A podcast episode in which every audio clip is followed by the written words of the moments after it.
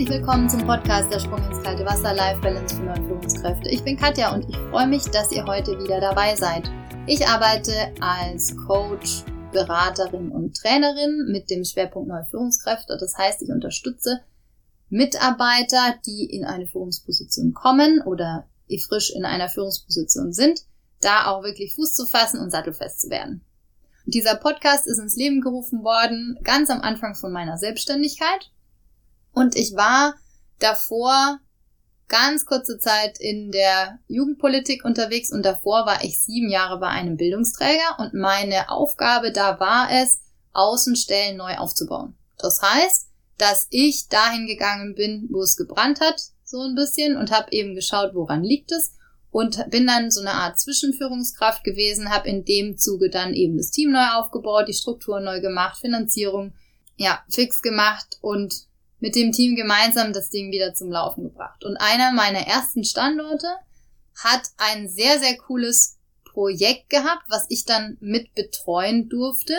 Und dadurch, dass dieses Projekt so richtig gegen die Wand gefahren ist, nehme ich dieses Beispiel in diesen Podcast mit rein, um einfach mein Learning aus dieser, ja, ich sag mal, Niederlage, was eigentlich nicht, wenn ich ehrlich bin, ich habe mega viel draus gelernt, aus diesem missglückten Projekt an dich weiterzugeben. Ich habe das nicht so ganz auf mich sitzen lassen, dass das Ganze gegen die Wand gefahren ist. Ich habe darüber meine Masterarbeit geschrieben. Ich habe nebenbei noch Sozialmanagement studiert. Und jetzt erzähle ich dir einfach, was das eigentlich für ein Projekt gewesen ist. Dieses Projekt war ursprünglich ein Projekt von zwei Netzwerkpartnern meines ähm, Arbeitgebers die gesagt haben, wir haben hier ein cooles Projekt für benachteiligte junge Menschen, aber wir haben das Problem, das wird nicht finanziert, weil der pädagogische Hintergrund fehlt. Und ob wir denn da nicht irgendwie mitmachen wollen. Und meine Geschäftsführung hat damals gesagt, ja cool, machen wir mit, ja. Und ich wurde dann gefragt, ob ich da vielleicht mitmachen will, weil dieses Projekt am Standort, den ich eben zu der Zeit gerade betreut habe, stattgefunden hat. Habe ich gesagt, ja, coole Sache mache ich. Was ist dann passiert? Es ist das passiert, dass ich mich auf einmal gesehen habe in einem Projekt, was mir so viel bedeutet hat, dass ich da richtig reingebuttert habe. Also nicht nur Überstunden ohne Ende, sondern auch Engagement und, und Zeit und ähm, ja, ich habe ein Netzwerk mit aufgebaut und habe Leute von diesem Projekt begeistert und war dann ratzefatze in irgendeiner Form dann auf einmal sowas wie eine Projektleitung, die aber eigentlich keine sein wollte. Weil eigentlich ging das ja von diesen Netzwerkpartnern aus. Und das lag daran, weil ich halt einfach am meisten Zeit da rein investiert habe und so richtig schön der, ich sag mal, der Treiber war von diesem Ganzen. Die Idee ging dann so weiter, dass ich festgestellt habe, dass die anderen nicht so ganz mehr mitziehen nach einer Weile. Und wir hatten dann die Idee, diese benachteiligten Jugendlichen jetzt nicht unbedingt äh, so allgemein zu nehmen, sondern wir hatten die Idee, das war aber 2012, muss man dazu sagen, das Ganze für unbegleitet oder für, für junge Flüchtlinge zu machen, um dann eben junge Flüchtlinge in Ausbildung integrieren zu können. Das war da relativ neu. Also 2012 waren Flüchtlinge tatsächlich noch nicht unbedingt Thema, zumindest nicht in der Region, wo ich da gewesen bin. An sich eine coole Sache. Also wir hatten das Jugendamt auf einmal dann dabei, wir hatten das Landrat, mit dem Landratsamt ähm, hatten wir eine gute Kooperation, haben das Ganze dann überall publik gemacht. Die Leute waren relativ begeistert und der, der Kreis für Flüchtlinge oder die Ehrenamtlichen, die sich da in der Region für Flüchtlinge engagiert haben, auch. Und ich habe immer mehr Zuspruch bekommen, dass das Ganze eine super coole Idee ist.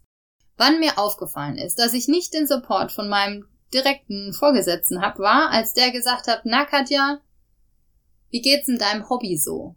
Und ich so, das meint er jetzt nicht ernst, ja. Das war für mich kein Hobby. Das war so mit eigentlich die größte Aufgabe, die ich da hatte, weil ich dachte, da ist richtig Wumms drin und das macht richtig Sinn, diesen jungen Leuten zu helfen. Genau. Das heißt, den Support von meinem direkten Chef hatte ich schon mal nicht. Das war mir aber in dem Moment völlig egal. Ich habe die Möglichkeit gehabt, da äh, sehr frei zu arbeiten, muss ich sagen. Und ähm, das fand ich auch sehr, sehr cool. Also ich habe diese Standorte, die ich da aufgebaut habe, ohne großartig Kontrolle oder so aufgebaut und die Ergebnisse waren super und demnach hat das alles auch gepasst. Was habe ich dann gemacht? Als ich dann gemerkt habe, dass auch das Team, also das hat schon mitgezogen, aber die haben halt alle gesagt, wir machen mit, ja. Und dann ratzfatz, ohne dass es irgendwie großartig ähm, lang gedauert hat, war ich dann so eine Art Projektleitung, aber eben ohne konkreten Auftrag. Und das ist mein allererstes Learning. Solltest du in irgendeiner Form ein Projekt leiten, dann hol dir vorher den Auftrag. Durch deinen Vorgesetzten. Und das ist deswegen so wichtig, weil dann kannst du nämlich auch wunderbar deine Rolle definieren. Und das habe ich einfach verpasst. Ich habe meine Rolle nicht definiert. Ich bin da losgerannt und habe dann gedacht, ja wunderbar, die Leute, die machen schon alle mit, alles ist cool, ja, und Chaka, die Idee ist super, ich mache das jetzt. Irgendwann war ich dann so weit, dass ich gesagt habe, wenn keiner mitmacht, zum Beispiel wie mein direkter Vorgesetzter damals, dann mache ich es halt alleine. Und das war auch ein Learning, was ich jetzt weitergeben will. Ganz alleine vorne wird die Luft dünn und du bist tatsächlich alleine und einsam und du kannst ein großes Ziel nicht alleine erreichen. Das ist mein zweites Learning, was ich dann gelernt habe. Im Nachhinein, ne? Also das Ganze, das war tatsächlich dann, am Anfang waren es, glaube ich, 68.000 Euro Fördergelder und am Schluss war das Ding eine halbe Million schwer. Wir haben es aber ja an die Wand gefahren, das heißt, es ist leider nie umgesetzt worden. Du brauchst in jedem Projektteam einen Treiber, ja, so wie ich, einer, der sagt, Chaka, wir schaffen das. Aber ganz wichtig ist, dass der sich selbst reflektiert, ja, oder ich in dem Fall. Und das habe ich einfach verpasst.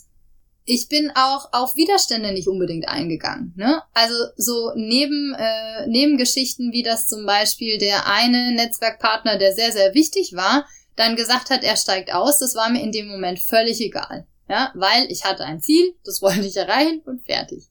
Ein weiteres Problem war jetzt im Nachhinein, dass diese, dass die Geschäftsführung, also nicht mein direkter Vorgesetzter, sondern tatsächlich die Geschäftsführung, mich so ein bisschen hat laufen lassen. Das war in dem Moment total cool für mich, weil ich sehr, sehr frei arbeiten konnte.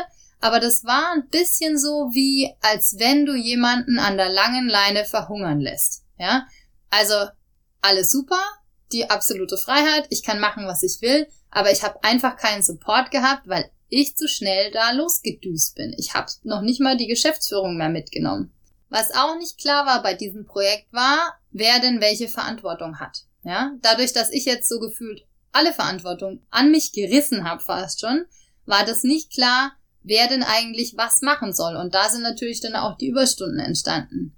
Das Ganze mit dem Kopf durch die Wand hat mir tatsächlich auch einen Tinnitus beschert, den ich dann aber im Urlaub wieder losbekommen habe, weil ich dann vier Wochen einfach weg war. Und das Projekt ist deswegen auch gescheitert, weil ich die Leute von mir abhängig gemacht habe im Prinzip. Ja? Also ich sollte dann einen anderen Standort übernehmen und das Ganze war einfach noch nicht abgeschlossen. Und ich habe halt gedacht, ja wunderbar, dann machst du halt die Übergabe und die anderen machen das schon so weiter. Ist ja alles logisch, ne? Nichts war logisch. Also das hat einfach hinten und vorne gefehlt. Das war viel zu schnell alles. Und das Ganze hat zweieinhalb Jahre gedauert und dann ist klar gewesen, das läuft gegen die Wand. Im Nachhinein weiß ich aber, umso schneller ich unterwegs bin, umso mehr ist es wichtig, dass ich stehen bleibe, mich umdrehe, ein- und ausatme und überlege, was ich denn verbessern kann, damit ich in aller Ruhe den nächsten Schritt machen kann. Wenn ihr denkt, dass ihr besonders fix unterwegs seid, am obersten Punkt, von eurem Elan, ist es wahrscheinlich sinnvoll, da mal zu gucken, was mache ich denn da eigentlich? Ja, zu reflektieren, wo geht's denn eigentlich hin? Was brauche ich denn vielleicht noch an Ressourcen und an Tools, um das Ganze jetzt wirklich umsetzen zu können? Das heißt, umso schneller es ist, umso wichtiger ist es, sich die Zeit zu nehmen, sich hinzusetzen, ein- und auszuatmen, zu überlegen, wo soll es denn eigentlich hingehen, welche Ressourcen brauche ich, welche Personen brauche ich, welche Unterschriften brauche ich vielleicht, ja, welche Unterstützung brauche ich, um dann in aller Ruhe mit, gemeinsam mit den anderen den nächsten Schritt zu machen. Und genau das ist für mich die Essenz von Change Management.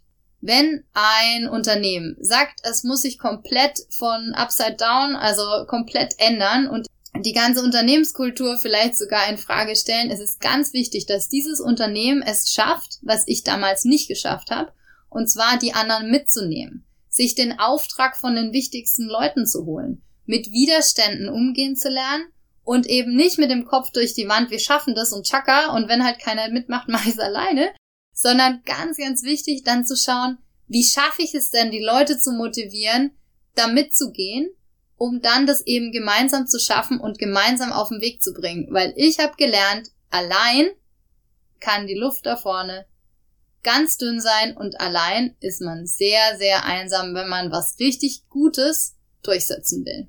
Als Leitung habe ich den Anspruch an mich gewonnen, in dem, was ich plane und umsetze, die nötige Aufmerksamkeit zu geben und ohne Hektik Veränderungen mit Bedacht, organisiert und orientiert an meinen eigenen Ressourcen umzusetzen, nach dem Zitat von Shine, Leaders can change what they pay attention to.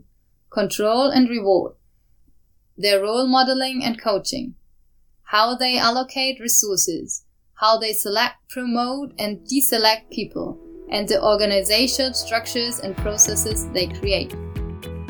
Es ist sehr, sehr schade, dass dieses Projekt nicht umgesetzt werden konnte. Ich für mich habe versucht, da das Beste aus, daraus zu ziehen und das Ganze so evaluiert in eben meiner Masterarbeit, dass ich für mich ein Learning rausziehen konnte. Ich hoffe, ich konnte euch in dieser Folge was mitgeben und freue mich einfach, wenn ihr das nächste Mal dabei seid, wenn es heißt, der Sprung ins kalte Wasser Life Balance für neue Führungskräfte. Ich wünsche euch einen wunderschönen Tag und eine wunderschöne Woche. Bis bald. Tschüss.